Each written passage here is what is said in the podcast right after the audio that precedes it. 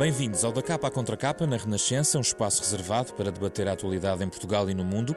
Este sábado, a partir de um novo estudo da Fundação Francisco Manuel dos Santos, Identidades Religiosas na área metropolitana de Lisboa, uma espécie de laboratório em torno da capital sobre a diversidade religiosa em Portugal. Nossos convidados, o coordenador do estudo, o antropólogo Alfredo Teixeira, diretor do Instituto de Estudos de Religião eh, da Faculdade de Teologia da Universidade Católica, já foi nosso convidado aqui num programa anterior, e o padre José Maria Brito, diretor do Gabinete de Comunicação dos Jesuítas e do Ponto SJ, portal dos Jesuítas em Portugal. Vamos conhecer o essencial deste estudo e, sobretudo, interpretá-lo, um estudo desenvolvido pelo Centro de Investigação em Teologia e Estudos de Religião região, com a colaboração do Centro de Estudos e Sondagens de Opinião da Universidade uh, Católica, vai acompanhar-nos nos próximos 30 minutos.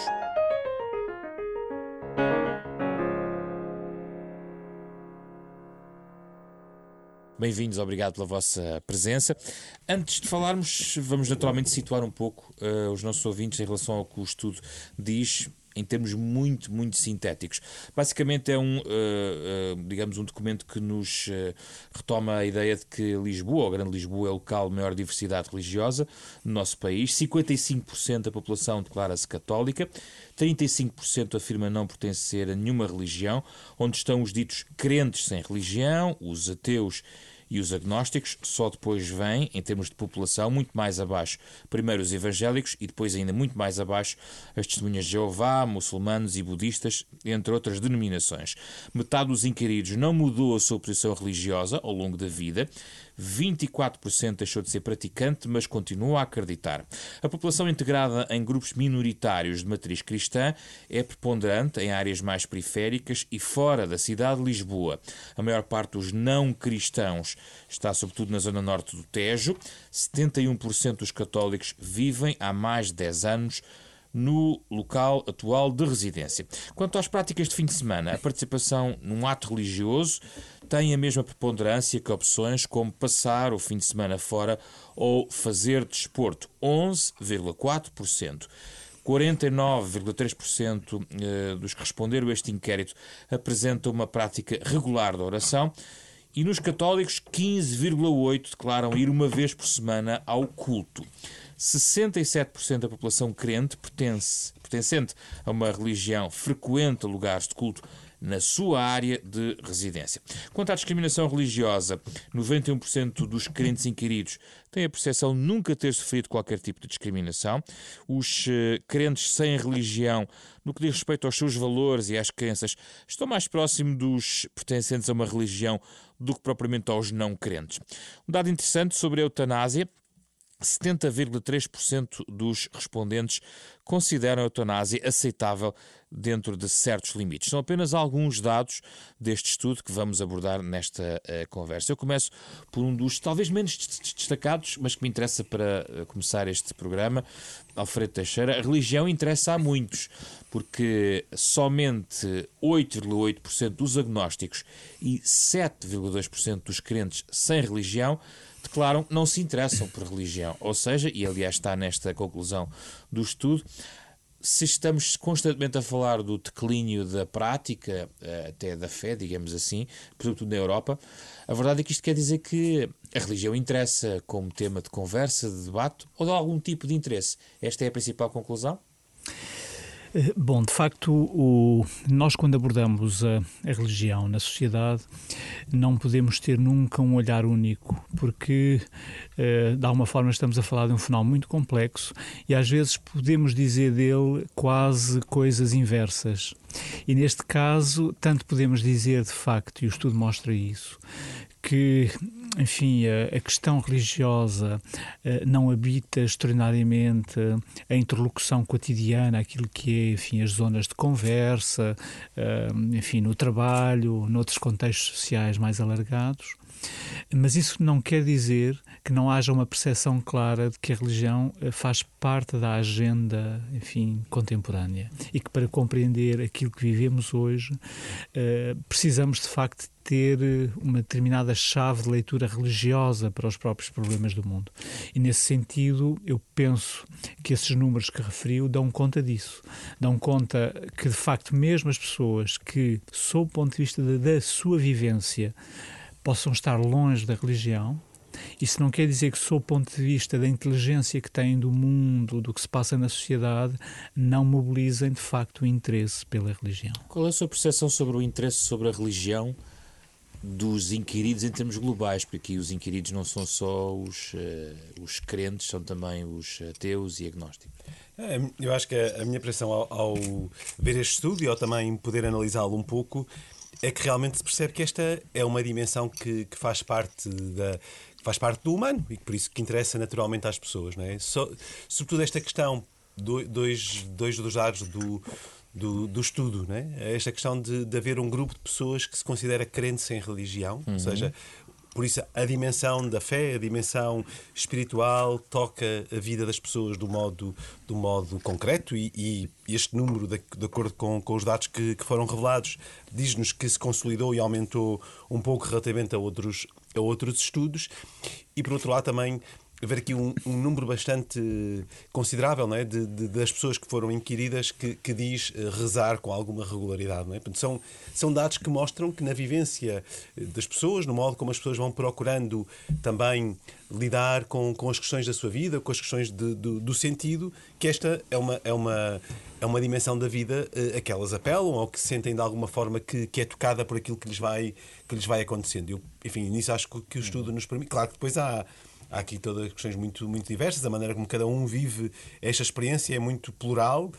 Um, mesmo dentro da, da, da, da, vivência do grupo maioritário, que é a fé católica, percebe-se que existe essa, essa pluralidade. É? E acho que, que estes estudos, é? e acho que é, é muito bom que possamos ter acesso a este tipo de estudos, porque se por um lado pode parecer que sobrevoamos assim uma cidade por cima, não é? Portanto, quase uma vista aérea sobre a realidade, por outro, a verdade é que eles nos interpelam a perceber também mais a realidade concreta das pessoas. Não é? E acho que isso é, é um, um excelente estímulo e numa altura em que tantas vezes se extrapolam conclusões sem serem baseadas em estudos rigorosos, acho que é, que é muito importante e ainda bem que, que temos este estudo para refletir e para conversar.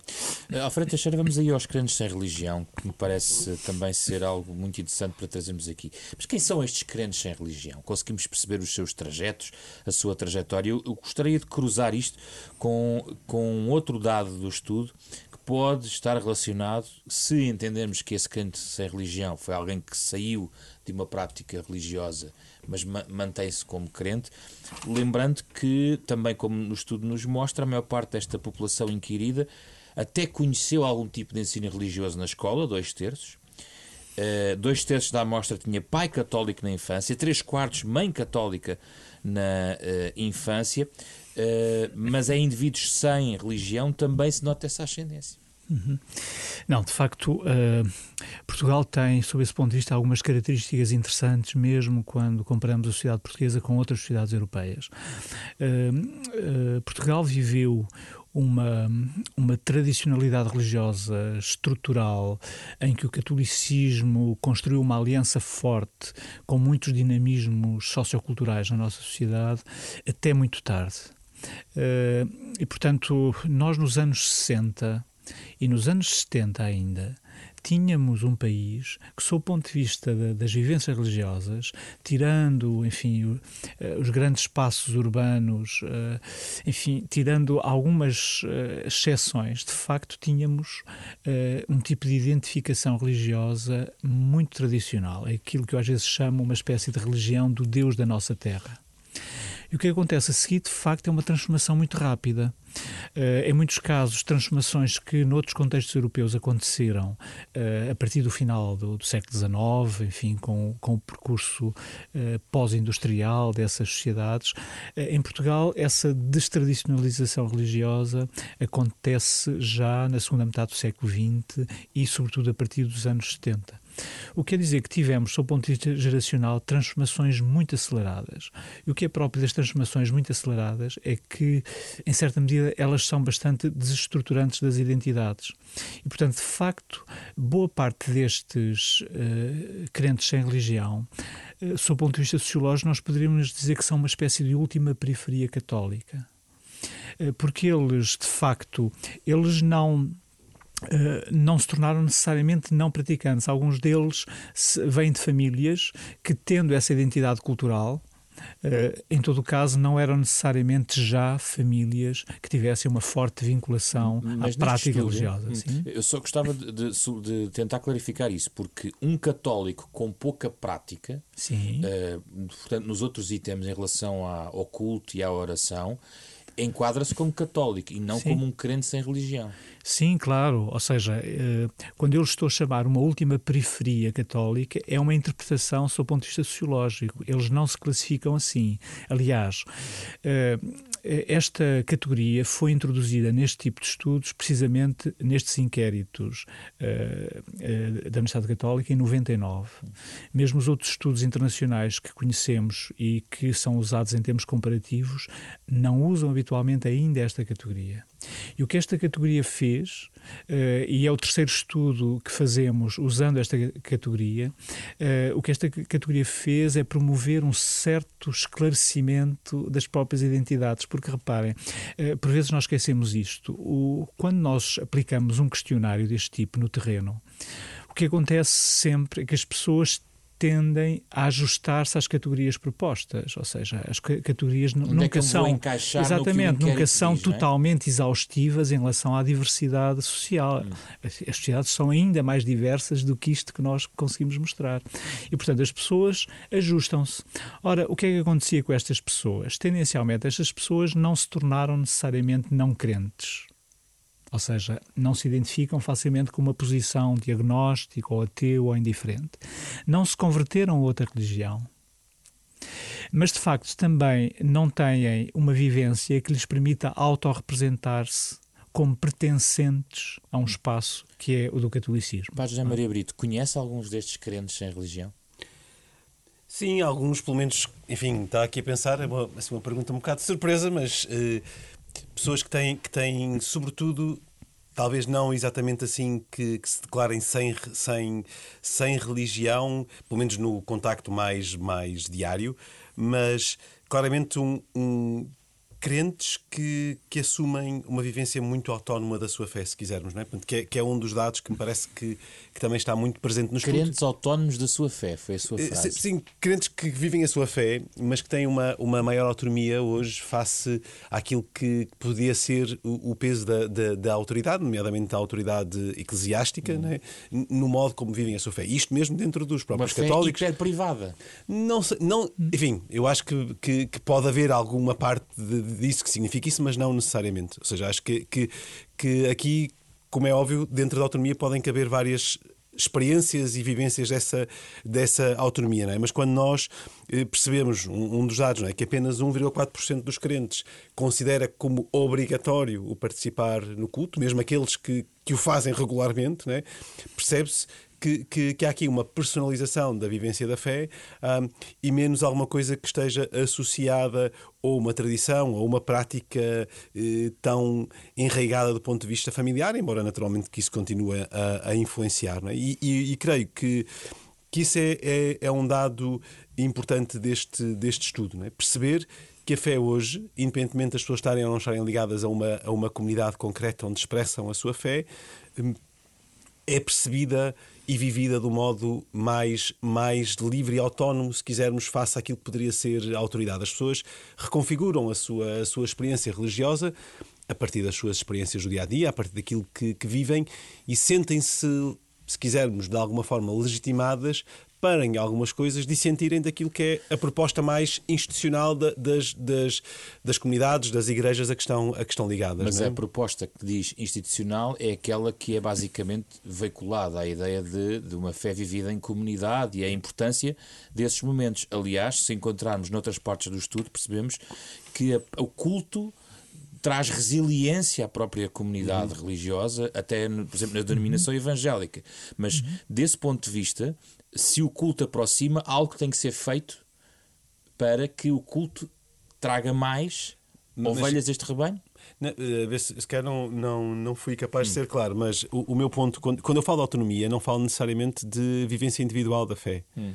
Fala, a pessoa pode participar no culto e pode estar ligada a uma, a uma comunidade e, e ainda assim a, a vivência que, que, tem, que tem da fé é mais autónoma porque passa mais pela sua própria, pelo seu próprio, pela sua própria consciência, pelo seu próprio discernimento e por isso aquilo que, que, que ouve, que escuta como proposta de, de fé é mais filtrado não, e, e, não tão, se calhar, eh, aplicado de um modo imediato como poderia ser noutros momentos à, à, à, sua vida concreta. Pronto, eu não sei se isto faz algum sentido, se não, enfim, vá-me corrigindo, porque eu aqui, aqui estou um bocadinho mais mas curioso. Como é que se vai, como é que se procura então essa eventual ovelha perdida, a centésima do rebanho?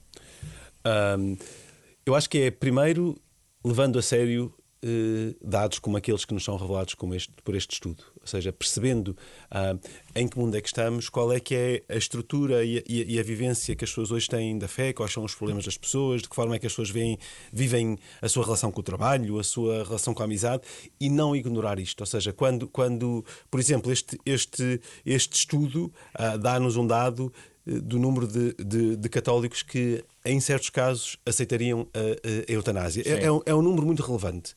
É um número muito. Quase muito... 7 em cada 10 católicos. É, é, é, muito, muito relevante este, este dado. Isto não altera em nada aquilo que, no meu caso, é a minha posição relativamente a este tema, mas eu não posso é ignorar esta, esta realidade e tentar eh, compreender o que é que está por trás desta realidade, sem começar imediatamente por eh, fazer juízos valorativos sobre estas pessoas não deviam cá estar ou o que seja, é? porque isso, isso não nos resolve nenhum, nenhum problema, nem nos, nem nos faz compreender as pessoas, nem colocar-nos uma atitude de perceber que ânsias, que, que, que problemas de vida, contextos de vida que estão por trás das pessoas chegarem a esta, a esta opção e fazerem e fazerem e tomarem esta decisão, não é? Pronto, porque acho que se, se, se, se a nossa primeira reação diante, diante deste número é uma, de alguma forma, o julgarmos as pessoas que terão, terão feito esta escolha que terão dito isto no, no inquérito, acho que estamos, se calhar,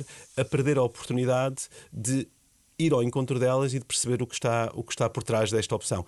Isto não tem nada a ver com deixarmos de propor aquilo que propomos. Ou seja, eh, acho que aí são coisas completamente diferentes. Uma coisa é a atitude que eu tenho diante de uma pessoa que, que tem resistências à minha proposta, outra coisa é uh, a proposta em si. Não é? Acho que são, que, são, que são elementos diferentes. E nós muitas vezes tendemos a confundir estas coisas. Não é? Uh, e acho que é, que é uma, das, uma, uma das chamadas importantes deste tipo de estudos é justamente ajudar-nos a, a, fazer estas distinções no modo como nos situamos diante dos crentes e dos não crentes também. Gostava de ouvir também sobre esta questão. Este dado eutanásia é também relevante e é que estamos a juntar a questão também da, do culto como fator de, que uhum. pode agregar a comunidade.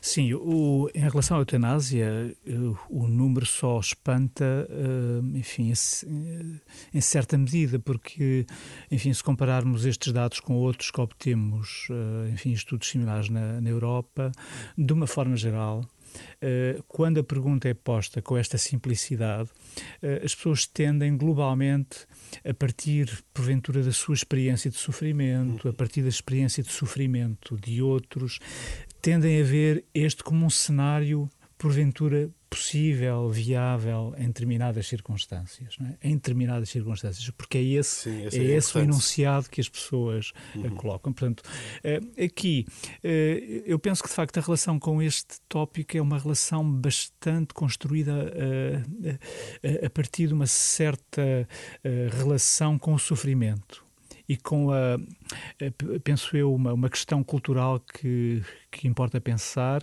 Nós temos uma linguagem difícil acerca do sofrimento, temos uma, uma, uma, uma, nós, nós, cultura europeia, agora estou a falar de uma forma um bocadinho mais ampla, para além da, uhum. da própria sociedade portuguesa, há uma dificuldade em integrar nas nossas lógicas do cotidiano, nas nossas, na nossa própria consciência do que é família, por exemplo, experimentar o que é o sofrimento. Reparem numa coisa tão simples quanto este fenómeno uh, muito recente de retirar retirarmos as crianças de cerimónias fúnebres, eh, retiramos as crianças eh, da visita aos avós quando já estão, por exemplo, institucionalizados numa, enfim, num, num período, enfim, bastante difícil. E, e, normalmente isto é um sintoma de que nós retiramos as, as crianças de determinados contextos sociais quando não sabemos falar sobre esses contextos com elas. E portanto, é eu é uma diria... questão de comunicação? Não, é uma questão cultural, cultural, é uma questão mais, mais ampla que a questão comunicativa, não é? é? é uma questão cultural e, portanto, isso depois reflete-se nestes contextos. Ou seja, é, o que é que eu acho importante? O que é que este, este dado é, implica? Implica que nós temos que conversar, de facto, sobre isto.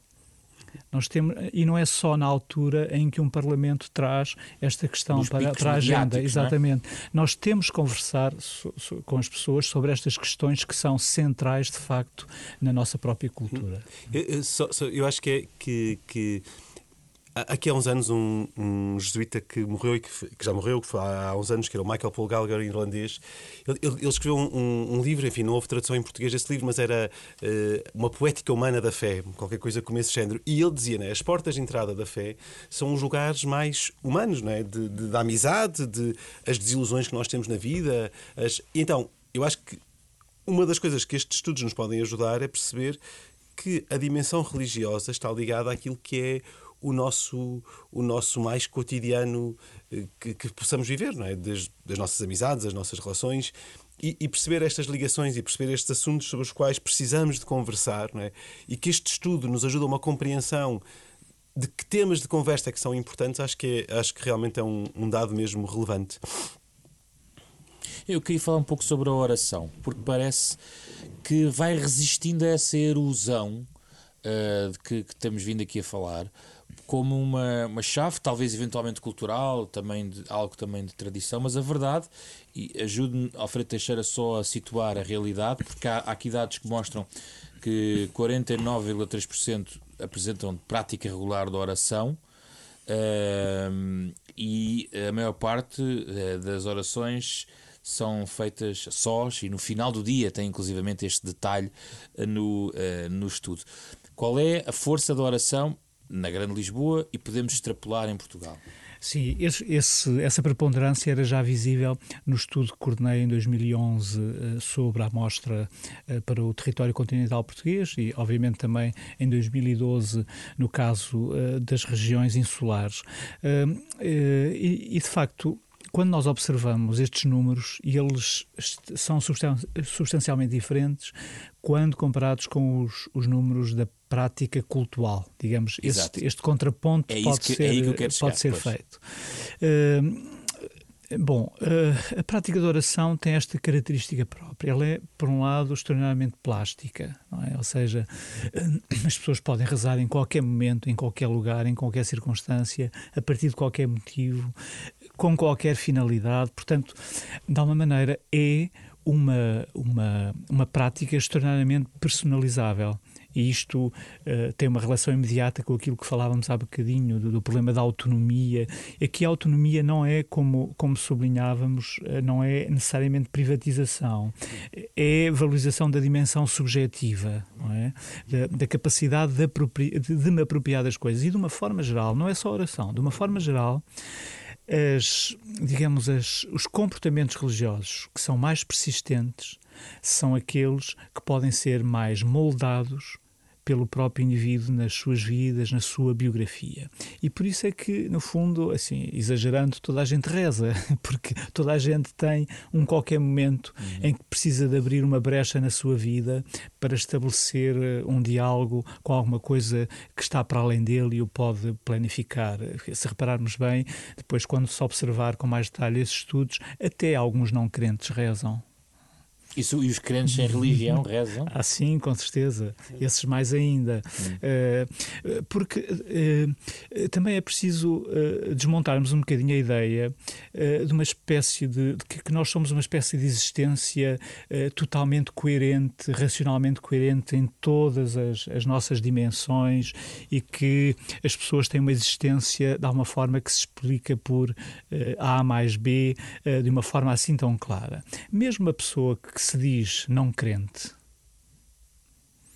que quando eh, responde a um questionário deste género e tem um conjunto de categorias e acha que esta é uhum. a que se ajusta mais à sua personalidade, mesmo a pessoa dessas, não quer dizer que em momentos da sua vida não se abra a qualquer tipo de comportamento uh, religioso, como também os, não, os crentes. Uh, terão com certeza muitos momentos da sua vida em que se calhar podíamos dizer não acreditam Portanto, a, a vida é um bocadinho mais complexa do que, enfim, este tipo de etiquetagem que eventualmente queremos construir. Ah, eu acho, acho mesmo interessante uh, isto a dizer, professor Alfredo Teixeira, porque acho que nós temos muitas vezes a tendência de querer as coisas muito a branco e negro, não é? E que as coisas sejam uma realidade quase muito dualística na maneira de perceber a realidade, não é? E, e a realidade está cheia de, de tons de cinzento e de, e de mais do que tons de cinzento.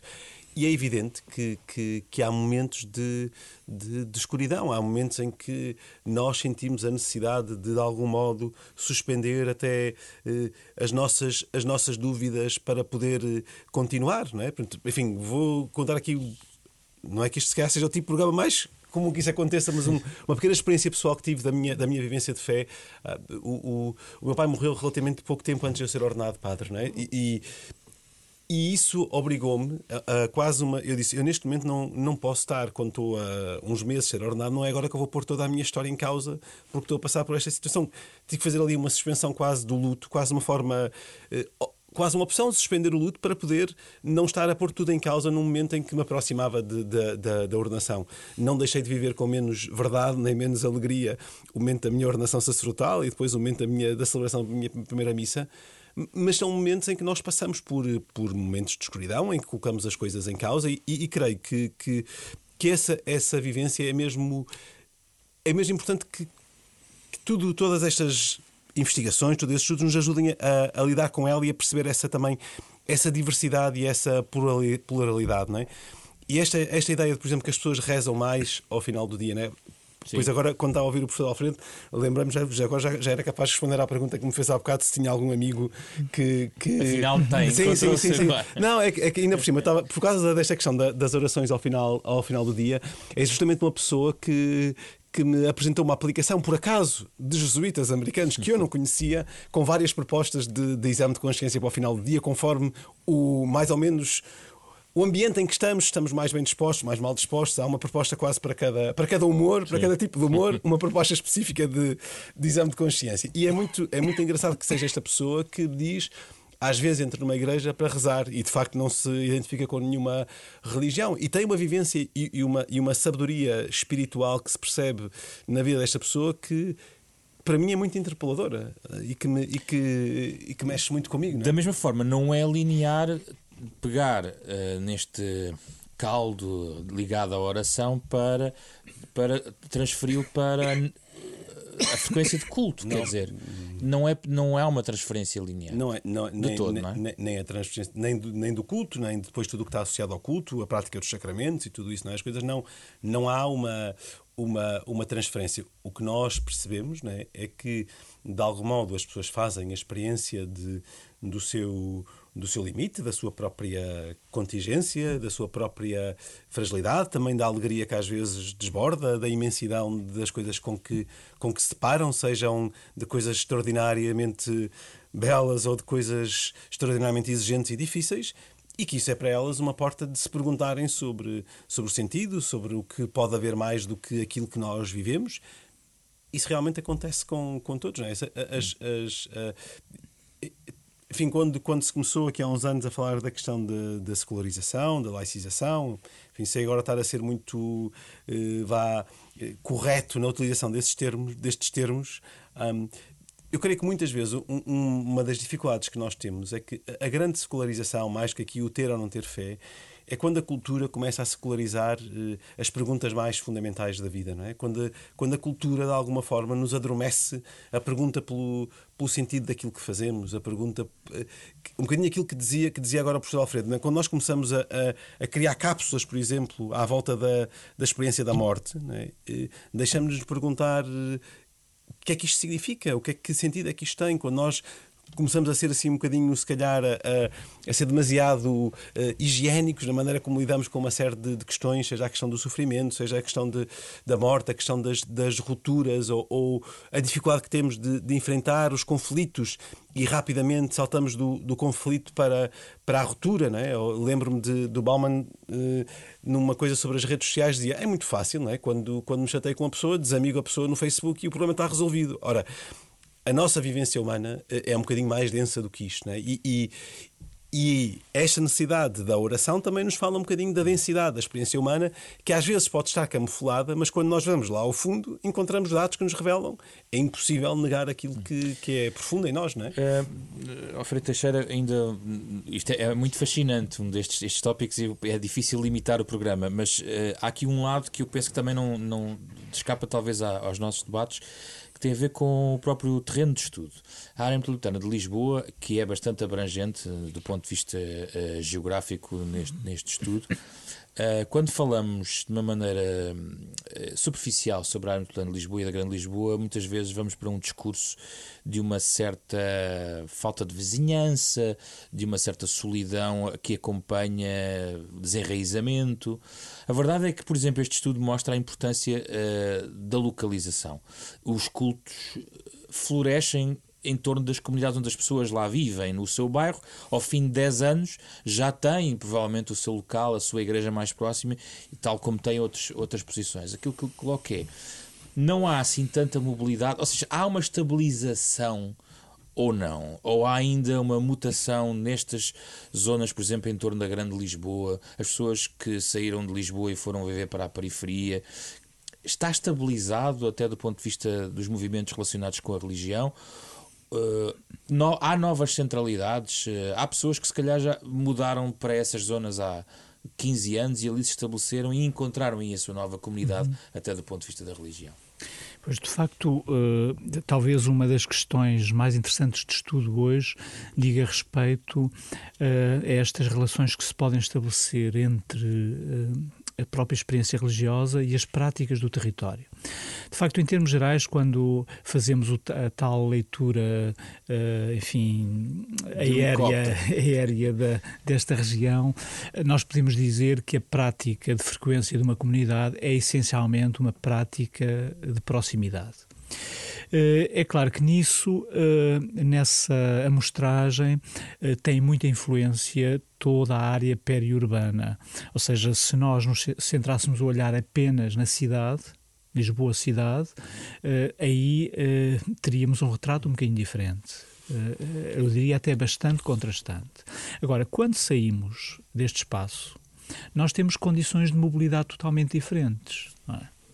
Porque, de facto, a, a, mobilidade humana tem a ver com coisas muito práticas, que é ter acesso a transportes, ter dinheiro para meter gasolina num carro, ter onde estacionar um carro, Portanto, são, são determinações práticas que afetam a vida das pessoas. Eh, quando há uns anos eu eh, desenvolvi um estudo eh, sobre uma paróquia da cidade de Lisboa, um estudo de caráter etnográfico, enfim, um estudo com uma, uma imersão enfim, ao longo de, de, de quase quatro anos, portanto, um estudo em profundidade, eu verificava que por exemplo, os residentes, aqueles que praticavam a paróquia e eram de facto residentes no território, eram os mais pobres e os mais velhos. Precisamente aqueles que têm menos condições de mobilidade. E, portanto, de facto, eh, não eh, ter uma prática de proximidade diz duas coisas. Diz, por um lado, que porventura a prática religiosa se estabelece tendencialmente havendo condições para isso, eh, numa lógica de proximidade, uhum. é? Eh, de fortalecimento das relações de vizinhança, comunitárias e outras, eh, mas que em todo o caso, como noutras coisas na vida, algumas escolhas dependem das condições económicas das pessoas e do acesso que elas têm, enfim, a, um conjunto de bens. E, portanto, escolher ir para uma paróquia que fica do outro lado da cidade, em muitos casos, implica também ter determinadas condições pessoais para, para o fazer não é? Certo. E portanto há aqui. Uh, Isso é muito dentro da cidade de Lisboa. Sim, de facto, uh, mal saímos daqui, uh, o problema da proximidade impõe-se. Embora de facto, em relação, por exemplo, às comunidades evangélicas, nós podemos, eh, enfim, é, é, um indício forte neste estudo. Boa parte destes uh, centros de culto que vemos um pouco por toda a cidade e há zonas da cidade que estão muito povoadas de salas de culto de denominações evangélicas, nós percebemos com clareza que são pessoas que vêm de fora. É? O que remete-nos, para finalizar, para esta reflexão em torno do de pastor que tem que ir ter com as pessoas onde elas estão uh, independentemente uh, das condições uh, que elas existam. Ou seja, eu quero colocar assim em particular a questão de também reconfigura a forma como a ligação entre o padre, a paróquia e os paroquianos poderá acontecer nesta linguagem suburbana ou, ou até em alguns casos até bastante rústico, digamos assim, uh, em torno da Grande Lisboa. Sim, eu, enfim, eu, eu tenho a experiência de, de, de, de, viver agora mais até só durante o, o fim de semana uh, ali em Almada, pronto, ali na, na zona de, de Pragal Caparica, onde, onde há de facto uma vivência de, desta realidade suburbana com imensas dificuldades eh, económicas e sociais e realmente ah, as pessoas que, pronto, que praticam ali ah, ah, são pessoas ali daquele, daquele ba daqueles bairros ali, mas sim, eu acho que, que, que implica também muito a a nossa capacidade de irmos ao encontro das pessoas também que, que, não, que, não, que não vão à paróquia, porque objetivamente na, naquela realidade as pessoas que, que, que, vão à paróquia e depois ali naquela zona há também muitos, muitos outros cultos evangélicos também. É a tal igreja em saída que Sim, fala o Papa isso acho, acho, que, é, que é muito importante, não é? Pode ser só a visita a um doente, mas pode ser muita, muitas outras coisas, não é? Como é que nós, por exemplo, que é, que é uma preocupação que temos no trabalho que estamos agora a fazer também na, na, no âmbito de, de, da nossa presença ali naquela zona, como é que se vai ao encontro de, de, dos, dos, jovens ali nos 15, 16 anos uh, e, se, e, se, e, se, nos aproximamos dele, não por causa da, da religião, mas para compreendermos a vida deles e como é que fazemos uma primeira aproximação que, que, não tem que ser imediatamente uma aproximação de, de, de, de, uma evangelização direta, mas sim de partir daquilo que é a realidade das pessoas, as suas preocupações, as suas inquietações. Porque se nós, se nós, vamos ao encontro destas pessoas e as ajudamos a dar ali a volta a alguns das dificuldades que têm, se as ajudamos, por exemplo, a fazer a experiência da gratidão né? e, e, e, de serem agradecidas pela, pela, vida, independentemente do contexto em que vivem, então a partir daí é, é possível começar a transformar a, a vida das pessoas e elas abrirem-se nomeadamente à experiência religiosa. E há depois aqui um lado paradoxal que dava um outro debate, já não vamos ter tempo, que mostra que a esmagadora maioria dos inquiridos nem consegue responder se beneficiou ou não de alguma atividade ou apoio das igrejas ou outras comunidades uhum. religiosas e não foi nos últimos 20 anos, foi nos últimos dois anos. É o que está neste estudo, isto também merecia outra reflexão. Para terminar, alguma sugestão de leitura adicional em relação a estes temas, Alfredo Teixeira? Uh, enfim, eu trago aqui uma sugestão, enfim, que tem, tem que ver, obviamente, com a nossa experiência religiosa em termos culturais, mas trata-se da saída do primeiro tomo do volume quarto da Bíblia, traduzida por, pelo Federico Lourenço. Uh, e porquê é que eu escolho?